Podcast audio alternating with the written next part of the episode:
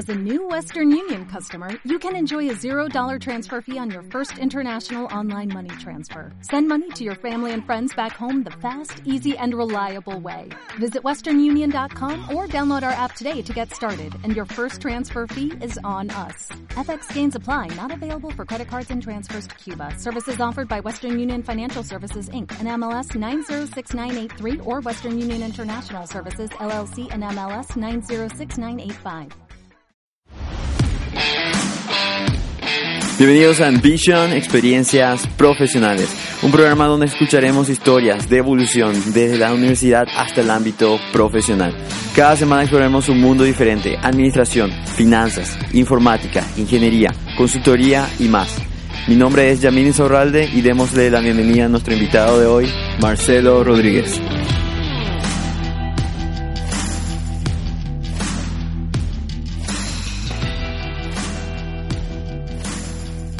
Ok, el día de hoy vamos a entrevistar a nuestro invitado Marcelo Rodríguez, quien se encuentra trabajando como gerente financiero en una empresa multinacional hoy en día. Eh, buenas noches, Marcelo, ¿cómo estás? Hola, Yamil, ¿todo bien? Decime, Marcelo, un poco para que la gente te empiece a conocer. Vos estás trabajando hoy en día como gerente financiero, pero bueno, no fue tan fácil llegar hasta ahí, ¿verdad? No, para nada. La gerencia financiera solamente forma parte del, de todo el lo multitouch que somos hoy día como profesionales. Ajá. Bien, y para, para empezar de, digamos así, de cero, nos gustaría conocer un poco de vos y siempre hago la misma pregunta en el sentido de cómo, eh, cómo uno le conoce a la persona, a veces puede definirse con una palabra o puede, eh, puede definirse con a una frase. ¿Vos tendrías una palabra para definirte a vos mismo como persona y como profesional hoy en día? Sí, detallista. ¿Detallista? Sí. En todo. En todo. ¿A un ejemplo de eso?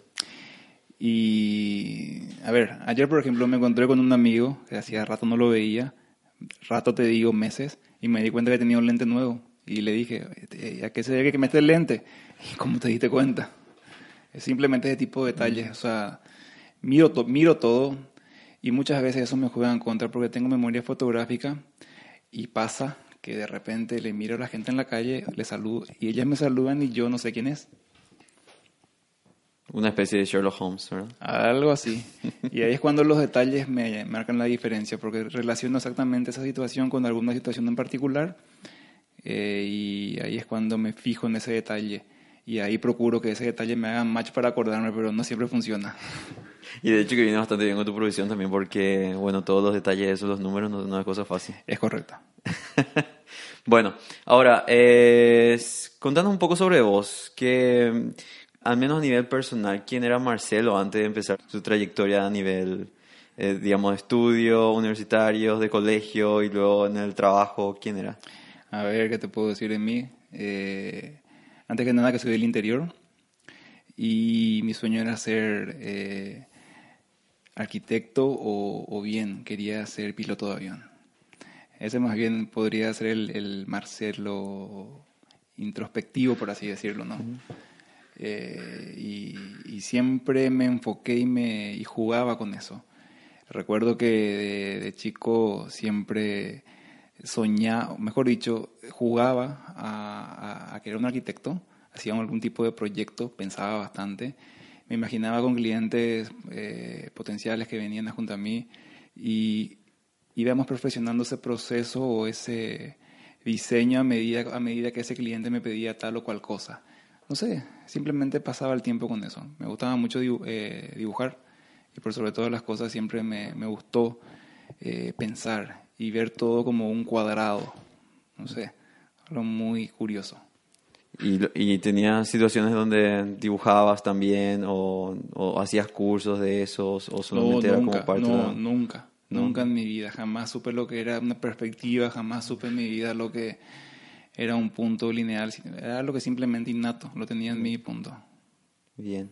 Y hace rato, hace rato me comentabas, eh, cuando me, me, hablabas detrás de cámaras, digamos así, sobre, bueno, tenía, tenía un impacto mucho en relación con tu, con tu, con tu madre, o sea, con tu mamá, ah, sí. en lo que respecta a, a, la carrera en sí. Porque Correcto. aunque a vos te gustaba mucho lo que es eh, la arquitectura, sí, es así. o el dibujo y la creatividad, Correcto. En aquel entonces era otra cosa con tu, con tu mamá.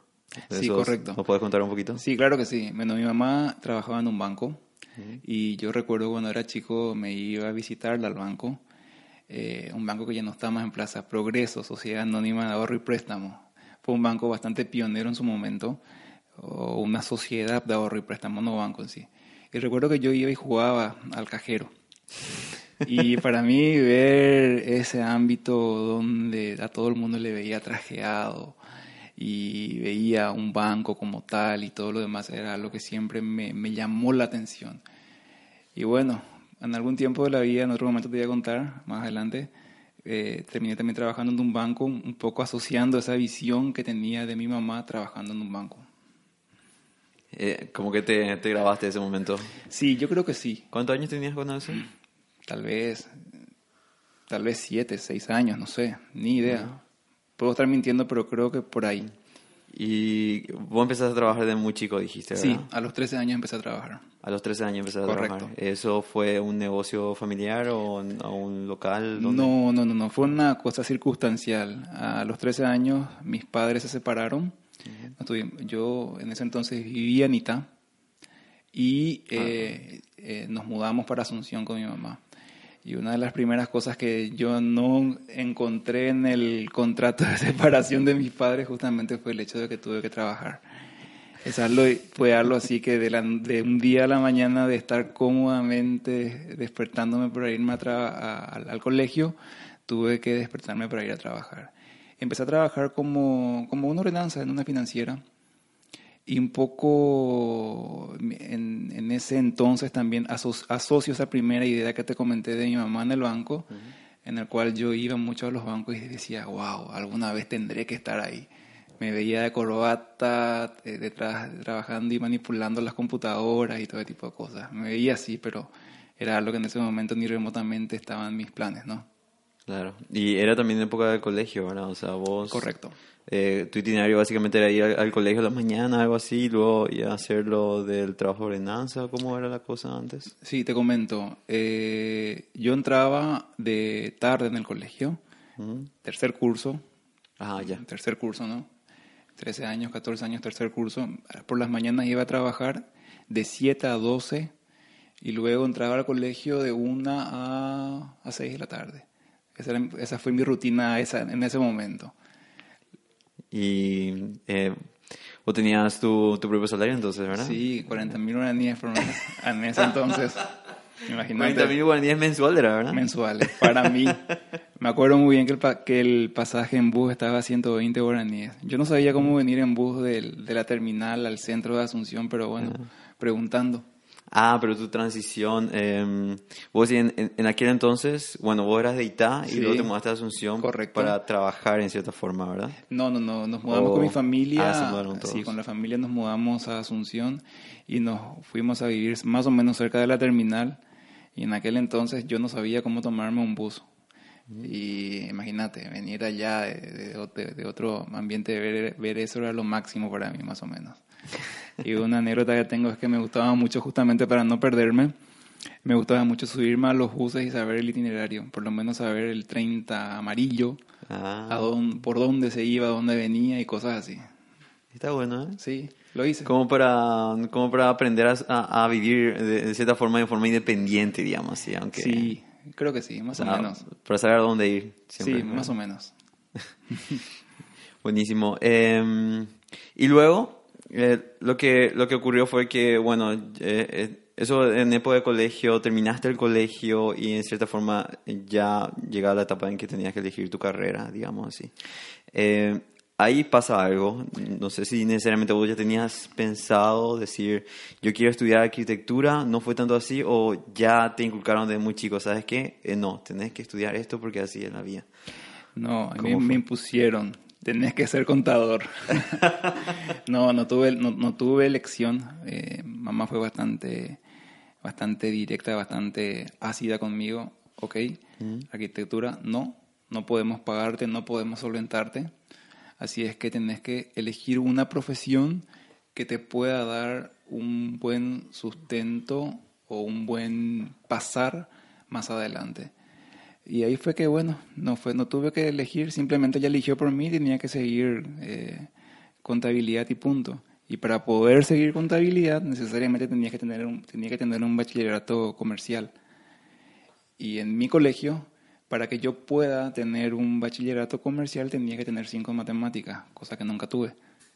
Entonces, lastimosamente, no pude eh, terminar mi bachillerato comercial en mi colegio, tuve que irme a otro colegio y cursar el bachillerato comercial de noche. Y bueno, eh, ahí ya tuviste que básicamente remarla para terminar. Tal cual, tal cual. Eh, este tema de que los muchachos hablan de intercolegiales, tipo de cosas, no sé, no lo viví, no lo viví. Eh, lo único que sabía era que me iba en noche al colegio, tenía que pasar y punto, nada más, no me quedaba otra. Era otra historia. Y, y bueno, luego de eso terminaste y fuiste a la universidad, estudiaste contabilidad. Sí, luego de ello fui a la universidad y bueno, entonces ahí fue que me esforcé bastante para ingresar a la católica. Soy egresado a la católica. En ese entonces el curso probatorio de ingreso te daba solamente un cupo para más o menos 150, 200 eh, ingresantes o aspirantes por año y era por una especie de eliminación. Por más que vos pagabas para poder, por tu cupo y todo lo demás, eso no te garantizaba el hecho de que vos tengas un cupo para poder empezar a estudiar. Ahí el famoso curso probatorio de ingreso. Eh, ingresé a la primera, más o menos en la posición, recuerdo, 120 o 130, más o menos, fue para mí un logro. Y lo más eh, importante para mí fue que yo me pagué ese, me pagué mis estudios para poder entrar ahí. Sí, me acuerdo que costaba 250 mil por mes. Ya, ya era bastante para la época. Claro que sí. Prácticamente todo mi salario se iba ahí. ¿Y cuánto tiempo duró el curso? ¿Como seis meses más o menos? ¿Perdón? Seis meses más o menos duró el curso. no, un año. Un año. Un año. Un semestre, eh, eh, mira, simpático es. El primer semestre era eh, un semestre donde acumulatorio.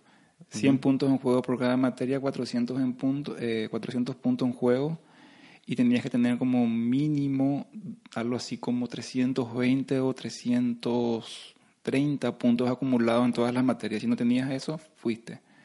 Y luego tu segundo módulo, también algo similar, pero con la diferencia de que ahí tenías que hacer trabajos sociales. Y recuerdo que me tocó ir, conocer Cateura y un poquitito encuadrarme con los preceptos de la Universidad Católica en eso. O sea, básicamente ya no era como hoy en día que hoy terminas el colegio a los 18 y al año siguiente ya puedes inscribirte en cualquier universidad y estudiar lo que quieres. No, para nada. Ahí, y básicamente empezaste la universidad a los 20 años, más o menos, ¿verdad? Sí. Tuve la suerte de haber terminado el colegio y poder automáticamente eh, cursar el, el, el curso probatorio de ingreso y pasarlo al año siguiente. Entiendo. Y bien, dando la transición de lo que llegaste a empezar a nivel universitario, tu experiencia como carrera, empezando desde, desde cero, eh, digamos así, vos, vos, dijiste, estuviste trabajando desde muy pequeño. O sea, del colegio, luego, o sea, perdón, del trabajo al colegio. ¿Era el mismo escenario cuando era en la universidad también? ¿Tenías, ¿Siempre estuviste trabajando y estudiando a la vez? Ahí te comento. Eh, a los de más o menos cuando empecé con Morenanza, creo que hasta los 16 años trabajé con Morenanza. Luego mi mamá abrió un, negocio y me fui y mi mamá me, me llevó a trabajar con, con, ella en el negocio. Y ah, tenía que abrir a las 7 de la mañana y cerrar a las 6 o 7 de la tarde, dependiendo del día, de lunes a sábado. Entonces en ese momento, sin darme cuenta, yo empezaba a controlar las mercaderías de mi mamá. O sea, qué, qué, se compraba, qué se vendía. Sin ni siquiera saber qué significaba eso. No hacía match yo en ese momento entre lo que aprendía en el colegio, bachillerato comercial, versus lo que, lo que hacía dentro del negocio. O bien, por ejemplo... no sé si mencionaste, el, el, negocio en sí era un negocio de, de qué específicamente? Un negocio de venta de ropas. Ah, venta de ropas. Venta de ropas, sí y entonces de, llevar un registro de todo lo que se vendía y que ese registro sea coincidente con una boleta de depósito para llevarlo al día siguiente era lo que yo no sabía qué significado tenía, pero sí me permitía por lo menos reflejar en, en el extracto bancario cuánto fue lo que ingresó eh, de ventas. ¿no? Yo no sabía lo que eso significaba, pero simplemente lo hacía por hacerlo. Eh, el, recuerdo que me iba a la sucursal de un banco y hacer los depósitos al día siguiente y decía, wow, cómo quiero trabajar en este banco y ahí como que hacía el, relacionaba mi visión de mi mamá en el banco y yo me veía ahí, pero fue algo que más adelante se, se pudo haber dado, ¿no? Pero en ese momento lo veía así como un imposible, como un sueño. Claro, era tu, era tu aspiración. Tal cual, tal cual. Y ¿Cuánto tiempo estuviste ahí en tu trabajo con el, en el negocio familiar? Estuve más o menos como hasta los 21, 22 años, porque ya después un poco de la relación se fue deteriorando por cuestiones propias, donde yo quería hacer las cosas de cierta manera, mamá no quería que se haga de esa manera, entonces fuimos chocando. Ahí fue que empecé a mirar un poco y sin darme cuenta la auditoría como tal, porque como que me llamaba la atención. Y bueno, me, mediante una tía, pude trabajar en una empresa auditora local eh, y empecé ahí realmente a, conocer otro mundo que no conocía. Y recuerdo muy bien que en esa oportunidad lo, que, lo primero que me dijeron fue, bueno, te, venite, trabaja con nosotros, pero son dos cosas que tenés que comprarte sí o sí vos. Una era un maletín y la otra una calculadora con una calculadora con, con, con cinta, la que se imprime. Entonces yo con un calor trajeado con mi maletín y adentro de mi maletín mi calculadora. No sabía para qué, pero tenía que llevar. Fue la condición con la cual yo empecé a trabajar. Y fue bien, me fue cinco años creo que invertí ahí de tiempo, aprendí un montón. En ese momento realmente me rodeé de un profesional bastante conocido en el mercado el profesor Daniel Fretes Ventre, quien fue, mi, quien fue prácticamente mi mentor en ese sentido, en ese aspecto, me enseñó muchísimo de la contabilidad y realmente me, me ayudó muchísimo. Imagínate, siendo yo un pendejo de 22 años, poder conocer y ver esto y estar ahí de, de primera mano, por así decirlo, con, un, con, un, con una eminencia de la contabilidad en aquel entonces fue bastante enriquecedor. Realmente tiempo después me di cuenta de lo que te estoy diciendo en este momento, pero fue así. Ahí fue como que realmente aprendiste sí, bastante. Así es. Em, ¿Y se pudiese decir que aprendiste más en ese momento lo que, estabas, lo que habías aprendido en la universidad entonces? No, la universidad para mí fue totalmente otro desafío. Porque imagínate, yo viniendo de un colegio público entrando de noche, irme a encontrar con clanes del, del, del Inter, del Cristo Rey, de colegios muy tradicionales hoy por hoy que tenían totalmente otra, otra forma de pensar. Ah, y ellos... Es como que pasaste de un estatus social a otro estatus. Totalmente, que yo no comprendía en ese momento.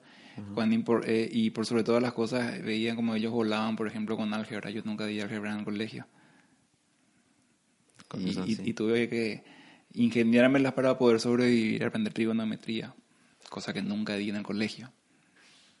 ¿Y eso lo, aprendías en clases o tomabas clases particulares también? No, no, siempre me consideré autodidacta y recuerdo que presté de la biblioteca un libro de Baldor y ahí de cero, empezando a, con el libro de Baldor a hacer los ejercicios para poder entender, porque algo que tengo yo, si es que yo no entiendo el proceso o lo que está detrás de algo, yo no aprendo. O sea, yo necesariamente necesito eh, desmenuzar un proceso o desmenuzar una situación para poder entender la lógica y a partir de ahí te voy a entender. Es lo mismo, en la facultad hoy día, estoy haciendo una maestría, si yo no tomo notas de lo que se dice en clases, no aprendo. Tomando nota, aprendo.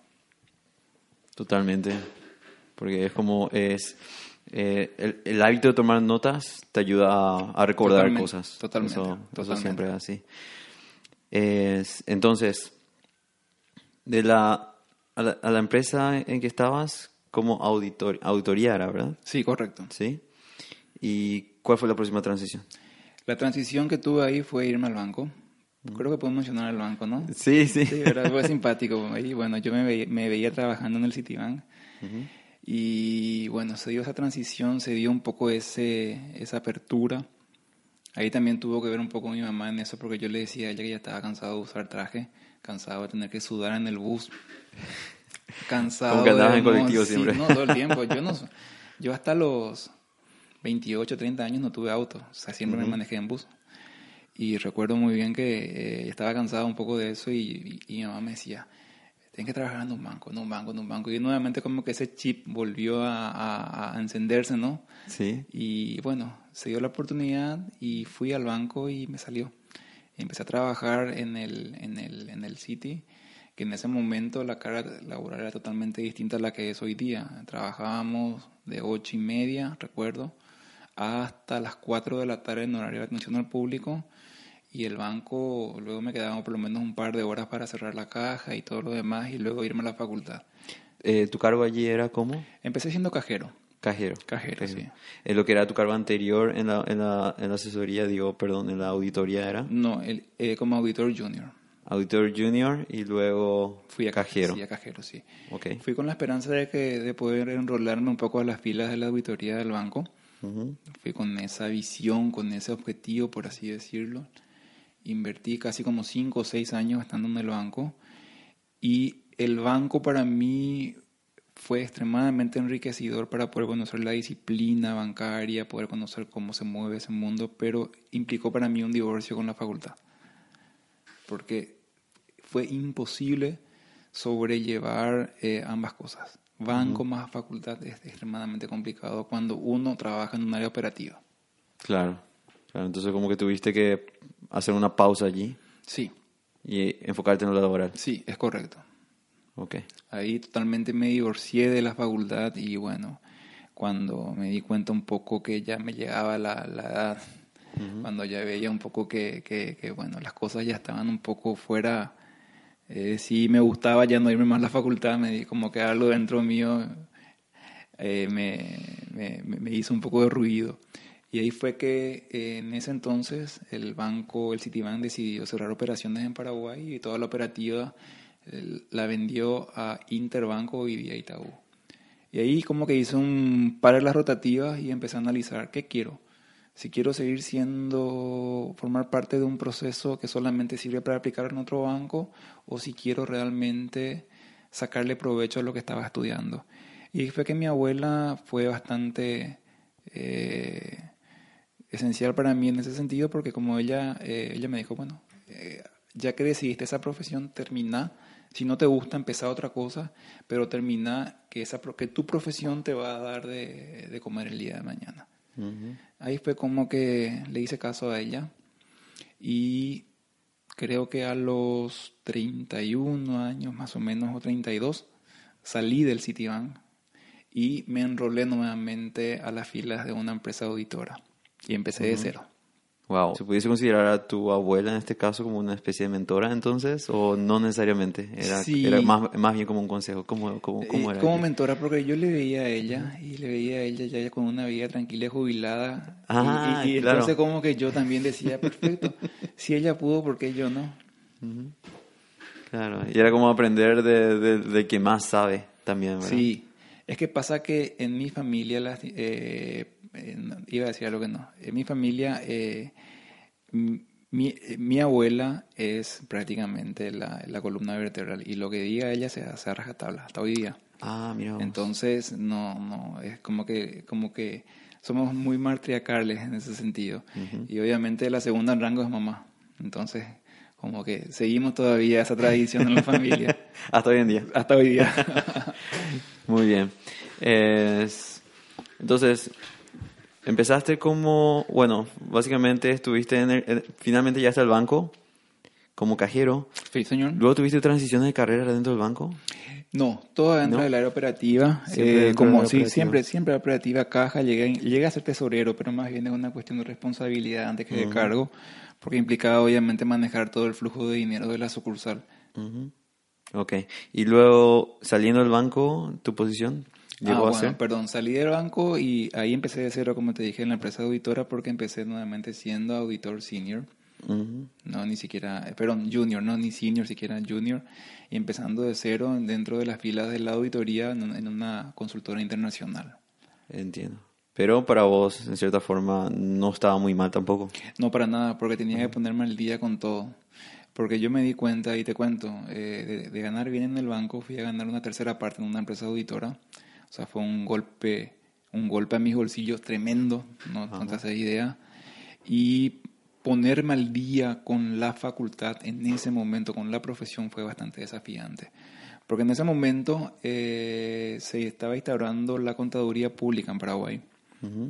Y ya no más la licenciatura en contabilidad cuando yo empecé. Entonces tuve que más o menos invertir casi como año y medio para, ponerme, para poder nivelar toda la malla curricular de todas las nuevas materias que se habían incorporado y luego empezar ahí de cero. Ah, mira, mira, mira. Eh, suena bastante interesante como que eh, fuiste al banco con mucha, como digo, con mucha energía porque es lo que querías hacer. dejaste la, la universidad un momento luego te diste cuenta que no, no era necesariamente lo que querías hacer, Exactamente, algo así, ¿verdad? Exactamente. Eh, volviste entonces al mundo de la auditoría, empezando totalmente de cero y ahí replanteaste la situación con la universidad. Totalmente. Para cerrar ese capítulo. Totalmente. Así. Sí, porque estaba convencido de una cosa, tenía que terminar lo que empecé a hacer y no podía dejarlo, no podía dejarlo. Implicó mucho esfuerzo para mí haber, eh, haber tenido la suerte de, haber cursado el curso probatorio, haber ingresado a la primera, eh, haberme pagado yo los estudios hasta ese momento, hasta, hasta ese entonces, hacerme cargo yo de mis estudios financieramente hablando, eh, tenía un peso muy significativo para mí. Y era como que llegué al tercer curso, me faltan dos para terminar, tengo que ponerme las pilas, que son dos. Pero me fui y mi realidad fue otra. Los tres años que había hecho me sirvieron para un año, un año y medio ante la nueva realidad que tenía enfrente mío, que era justamente la, nueva malla curricular, ponerme al día con esa malla curricular y empezar de cero en todos los aspectos. En la facultad, porque realmente encontré un aspecto, un ambiente totalmente distinto al que había visto la primera vez. Y en segundo lado, en la parte laboral, tener que empezar a lidiar con una organización bastante vertical como son las empresas auditoras y tener que de cero empezar a, hacer sin que nadie te diga cómo hacer, era hacerlo y punto. ¿Y en la empresa auditora en donde empezaste por segunda vez, cuánto tiempo estuviste? ¿Cuál fue tu, en general, experiencia como una evolución dentro de ahí? Bueno, a ver, eh, mientras estuve militando en la empresa auditora, se dio la oportunidad de pasarme al área de impuestos, sin saber siquiera yo qué era un qué era el IVA. no sabía que era IVA. No sabía lo que era el IVA, no sabía lo que era un impuesto de la renta, nada más que decidirme. ¿Por qué me fui? Porque el profesor que yo tuve en la facultad, Enrique Benítez, estaba como socio de esa empresa auditora. Y sin saberlo, fui ahí por, por, sin saberlo, fui ahí por, por, eh, tal vez pensando en que sería lo mejor para mí por inercia fui cayendo ahí nuevamente con Enrique porque Enrique me gustó, sí, bastante, sus clases fueron muy, fueron espectaculares. Y dije yo, oh, si él fue un profesor bueno en la facultad, ¿por qué no sería un buen jefe? Y fui al área de, impuestos, al poco tiempo se vino con toda la reforma tributaria. Y esa reforma tributaria con la ley 2421 implicaba que la empresa auditora acompañe a hacer unos cambios que en ese momento políticamente o corporativamente hablando la chapa no estaba en condiciones de hacerlo. Entonces todo el departamento de impuestos como tal decidió ir a, hacer esto por cuenta, a, emprender, digamos que este rubro por cuenta propia y me invitaron a formar parte del equipo y fui. Y creería yo que entre la empresa auditora más el, eh, este nuevo emprendimiento invertí como fácilmente cinco o seis años tal vez. Aproximadamente. Aproximadamente, sí. ¿Tenías más o menos cuántos años? Y creo que cuando eso empecé a los 31, 32 años, más o menos. Sí, y fueron cinco años que, estuve ahí con ellos. Ok. Y finalmente, ¿qué pasó después? Llegué a mi techo. Aprendí un montón, aprendí muchísimo. Eh, y durante toda esa escuelita de la empresa, de la consultoría, de la empresa auditora, venía visitando yo clientes multinacionales y, yo, wow, qué bien se trabaja en una multinacional. Recuerdo que venía, venía Petrobras, Petrobras era un cliente nuestro y de repente eh, un viernes por la tarde todo el mundo tomando helado. Wow, ¿por qué? Porque la empresa le regalaba un helado a a, sus funcionarios y decía, wow, qué gusto. De repente cuando veía un montón de, situaciones que yo no tenía como empleado y veía como otras empresas, ten- otras multinacionales tenían eso, decía yo, wow, alguna vez quisiera estar ahí. Y como que sentí que llegué al, al- al- a mi techo ahí, eh, profesionalmente hablando. Fui bastante sincero al hablar con, con, con Enrique, con mi jefe, con mi supervisor, y les planteé a ellos y me dijeron, pues bien, si te querés ir, andate. Con las puertas abiertas salí, me puse al mercado y tuve la posibilidad de poder enrolarme para posiciones vacantes en dos empresas multinacionales. Y ahí un poco viene el dato curioso. Ajá. sí. Sí, Que, que habías dicho que como que tenías dos propuestas a la vez. sí, Algo así es. Así es. Tuve la suerte de salir al mercado estando trabajando, porque con ese consentimiento de, con el consentimiento de mi jefe pude hacerlo. Y en ese momento me, me salieron dos, dos, dos propuestas laborales para dos multinacionales. Entonces iba de, iba de, de cita en cita. Salía de una entrevista, iba de empresa 1, iba a la empresa 2.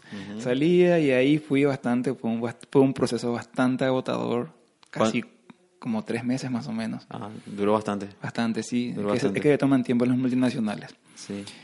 Hasta cuando una de ellas me dijo, la empresa 1 me dijo, bueno, te, te queremos ya, venite acá. Y me fui a Ciudad del Este. Porque esta empresa tenía oficinas en Ciudad del Este, la empresa 1. Ya cuando estuve con la empresa 1 me dijeron, eh, perfecto, eh, vas a estar trabajando en tal área, tal cosa, la, la, la, la, la, todo. Y ahí me enteré que yo estaba reemplazándole a una persona que estaba saliendo. Y que esta persona que estaba saliendo venía a una empresa que era para mí la empresa 2. Entonces yo me di cuenta que en ese momento había perdido la posibilidad de entrar a trabajar donde, en, en donde estoy hoy día, ¿no? Y lo simpático del caso es que al poco tiempo esta persona que tenía que venir a la empresa 2, eh, la- esta empresa 2 eh, le, le- le hizo una contraoferta, esta persona se decidió quedarse en la empresa y ahí fue entonces que esta empresa 2 me llamó nuevamente a mí. Y obviamente agrandado, no te hace idea cómo. Hablé con, hablé con, con, con mi jefe, le comenté la situación, me dije, anda, anda a escuchar, pedir lo que vos querés, te van a dar, que esto. No fue tanto así, pero sí me hizo ruido un montón de cosas. Y por sobre todo las cosas, el mayor ruido que me hizo fue el de aprender algo nuevo para mí, desde el punto de vista profesional, porque de, de- de militar mucho tiempo como consultor impositivo, donde para mí que tenía un background bastante importante, Sí. para mí era venir a hacer contabilidad. Solamente para aclarar un, un poco eh, nuevamente, vos estabas, eh, ciertamente empezaste como auditor junior en la empresa consultora anterior con Correcto. tu jefe, llegaste al techo, tu techo como, como, como cargo era. Mi techo como cargo en ese entonces creería que era la de consultor impositivo. Algo así. Porque no fue tanto una, una, una, ah, porque éramos pocos. Eran pocos. Éramos pocos entonces, pero básicamente no, llegué a hacer eso y a supervisar un equipo de casi 10 o 15 personas. Ah, pero Con varios ya de trabajo, sí. ya tenías una, un cargo como de líder y Sí, eh, de sería como un jefatura. consultor Ah, senior, ven- vendría a ser un equivalente a hoy, hoy día, ¿no? En donde no llegué a ser gerente, Ujú. pero sí llegué a tener, a liderar varios equipos de trabajo. Entiendo. Por ejemplo, época de Zafra, un equipo de trabajo estaba en una empresa o en una empresa del agro, ¿no? Hacia el este del país, en Capitán Miranda. Ajá. La otra, el otro equipo lo tenía trabajando en Naranjal, el otro equipo lo tenía en Ciudad del Este, el otro equipo en Andaria. Ah, comprendo. Entonces comprendo. ahí tenía que estar deambulando de, de equipo en equipo y, y- y supervisando los trabajos de, de- de auditoría. Claro. Y para cuando ya estabas buscando un, un nuevo trabajo, eran las posiciones que se daban para, para la búsqueda eran. Las posiciones eran, eh, por un lado, para hacer en la empresa 1, a donde eh, fui decidir, era para poder ser eh, analista de impuestos. Ujú. En la, en, la, en, la, en, la, en, la, en la empresa número 2 a la cual me postulé era ser analista de contabilidad. Que eran totalmente posiciones distintas y implicaban también empezar un poco de cero, ¿no?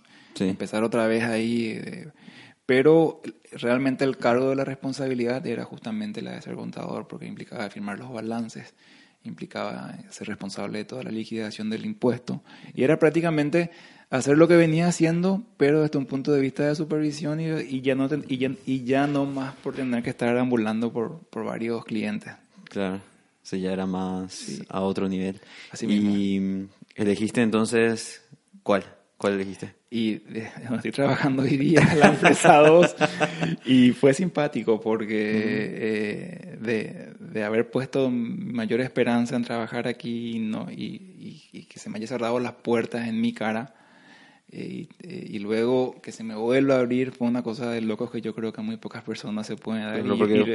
como que te diste el lujo de decir no, no quiero, y después sí, no, pero venía acá, te decían, ¿verdad? Sí, tal cual, tal cual. Y ahí yo pude un poco negociar algunas cositas, no precisamente más dinero en el bolsillo, pero sí un poco eh, negociar cosas que de las cuales realmente no estoy para nada arrepentido. Y es algo que como lo comento con mucha, eh, con mucha picardía hoy día, porque nuestro mercado es tan chico que se tengan que hacer ese tipo de cosas es medio, medio rara, ¿no? Claro, claro. ¿Y cómo llegaste, cómo llegaste a la carrera de lo que hoy en día es? Porque tu posición en sí es como gerente financiero, ¿es así? Es correcto. Eh, hoy, aparte de la gerencia financiera, tengo también otros cargos regionales. Eh, soy el tesorero regional y un poco no solamente la operativa de Paraguay depende de mí, sino que de operativas de, los países a los cuales pertenece nuestra región, son cuatro países más. Y llegar a esto no fue sencillo, son prácticamente nueve años de militancia, implicaron un poco absorber la cultura eh, de la empresa donde estoy hoy día, que es totalmente difiere de, una, de un esquema piramidal del cual venía yo es aprender un poco a mirar las cosas desde una perspectiva totalmente distinta. Implicaron un montón de desafíos, no fue nada sencillo. Eh, aprender a trabajar a la distancia eh, o, con supervisión a distancia es un desafío, pero forma parte un poco hoy por hoy de la cultura globalizada que tenemos, ¿no? Sí, em, porque ahí tiene mucho sentido de un, de un, de un punto de vista piramidal a un punto de vista totalmente fuera de la caja. Totalmente. Algo así. Totalmente, sí, porque eh, mi posición es un poco difícil de explicarle a mucha gente cuando me preguntan, ¿y qué haces? Eh, ¿Y quién es tu jefe? ¿Y quién es aquello? O bien de repente cuando les comento, ok, estoy trabajando desde casa. Entonces no, no, no, no, no, es totalmente distinto eso. ¿Cómo explicarle trabajar desde casa? Desde un punto de vista globalizado para, para lo que hacemos y cómo lo hacemos, tiene sentido. Comprendo, comprendo. Bien, y ahí como que cierra un poco y no te arrepentís realmente de haber tomado la carrera de contabilidad al fin y al cabo con lo que fue lo que te dijo tu mamá al principio de la historia o hubieras pensado y, dicho, eh, no, yo creo que algún día voy a ser arquitecto al fin y al cabo? Bueno, te cuento algo. Eh, sigo jugando a la arquitectura yo dentro de la manera en cómo lo hacía cuando era chico. ¿Por qué? Porque todos los, eh, yo estoy convencido de que, de que un proceso o, algo no se hace solamente de una manera. Hay mil maneras de poder hacer el mismo, el, mismo trabajo, ¿no? Y lo puse a prueba aquí estando en, en donde estoy hoy día, en donde encontré esa apertura, esa apertura mental de poder plantear y poder cambiar procesos y poder cambiar esquemas de trabajo para llegar al mismo resultado y ahí un poco entró a jugar lo que mi, mi parte de arquitecto frustrado, por así decirlo, porque diagramo el, el, el, proceso como tal y voy viendo las alternativas y viendo la manera en la cual podemos llegar con más facilidad al resultado final. Al fin y al cabo lograste hacer una combinación de qué es lo que te gustaba, lo que haces hoy en día, eso es lo más importante. Y respondiendo a tu pregunta, no, no me arrepiento de nada. Me arrepentiría, me arrepentiría de lo que dejé de hacer, pero no de lo que hice. Buenísimo. Bueno, como para ir cerrando un poco más el programa, te consulto a unas, a unas cositas. Sí. Es, de todo esto que aprendiste en todo tu trayecto, ¿cuál consideras que ha sido una de, una de las vidas número uno? Que decís, gracias a esto yo soy o llegué a ser lo que soy. El ser autodidacta. El, el, ser autodidacta en muchos aspectos porque... Eh, o, o, investigar, o sea, a lo que, a lo que quiero comentarte es que, te pongo el ejemplo de, la facultad. Eh, empezamos a ver álgebra, trigonometría, no sabía lo que era eso. Entonces me fui al libro de Baldor, a la fuente, y empecé ahí de cero. Y así como es lo que tengo en este momento como, como, como, como ejemplo, ¿no? Pero el empezar a entender ya el por qué, la razón, la causa, el por qué se hace algo es algo fundamental. Claro, vos dijiste hace rato cómo desmenuzar un poco, entrar a, a fondo para entender Totalmente. las circunstancias, ¿no? para Totalmente. entender toda la materia en sí. Bien. Em, ¿qué, recomen- ¿Qué recomendarías para aquellas personas o qué consejos le darías a aquellas personas que aspiran a ser hoy en día un gerente de finanzas, hoy en día ir dentro de la carrera de contabilidad o inclusive, como habías dicho, un analista de impuestos, por así decirlo? El primer consejo que le daría es que siga la- su intuición. O sea, yo creo que a mí siempre me ayudó eso. El, cuando tenés una intuición de que tenés que hacer esto para poder hacerlo, tenés que hacerlo. Y algo que nunca tenés que dejar de mirar es tu entorno, tu equipo. Vos solo nunca llegas. Es mediante tu equipo que vos estás llegando. Y el primer mérito que lo tiene que llevar es tu equipo, no vos. Yo creo que esa fórmula a mí me ayudó bastante. Porque hoy por hoy el mercado cambió bastante. Y esa constancia y esa perseverancia fácilmente hoy por hoy los chicos hoy lo, lo pierden. Eh, es algo que amerita yo creo que totalmente un capítulo aparte para poder hablar acerca de las culturas Sí. y las brechas, las brechas generacionales. Pero yo creo que ser eh, constante y por sobre todas las cosas intuitivo en lo que uno hace, el saber cuándo hacerlo y cómo hacerlo, y por sobre todas las cosas reconocer a tu equipo porque llegaste ahí, es lo que te ayuda bastante. No a vos, a tu equipo, Claro, porque al fin y al cabo el trabajo de todos, no de uno solo. tal cual. Así mismo. Eh, finalmente, Marcelo, te hago la consulta. ¿Tenés a un, a un libro, a una música, a una frase que llevas contigo siempre en el día a día, que te haya decidido, ah, gracias a esto, yo es lo que me motiva a, a nivel profesional y también, en cierta forma, es lo que me motiva a nivel personal también? Sí, más bien una frase que aprendí aquí donde estoy trabajando hoy día, que dice que solamente hay una manera de hacer las cosas y es la correcta. No existe otra manera. No existen fórmulas ni atajos mágicos. Tenés que hacer las formas como tienes que hacer y de la forma correcta. Si no lo haces de esa manera, la cosa no funciona. Así de fácil. No es, ningún, no es ninguna frase, no es ningún libro, es más bien la cultura que aprendí aquí y es algo que una persona que ya no trabaja con nosotros aquí me enseñó y realmente lo, Te sirvió bastante. me sirvió bastante. Sí. Y sin darme cuenta es algo que lo apliqué en mis otras facetas personales y me funciona. Wow, buenísimo. Bien, muchísimas gracias Marcelo. No, no es nada. Te agradezco bastante tu tiempo, la verdad, porque como el día a día justamente llegaba y me dijiste, "Te- tengo que apagar un incendio. Sí. y el mundo corporativo es así en todas partes, así que estoy bastante agradecido. Muchas gracias por participar, en A vos, a vos. Gracias por la oportunidad. Hasta luego. Hasta- hasta luego.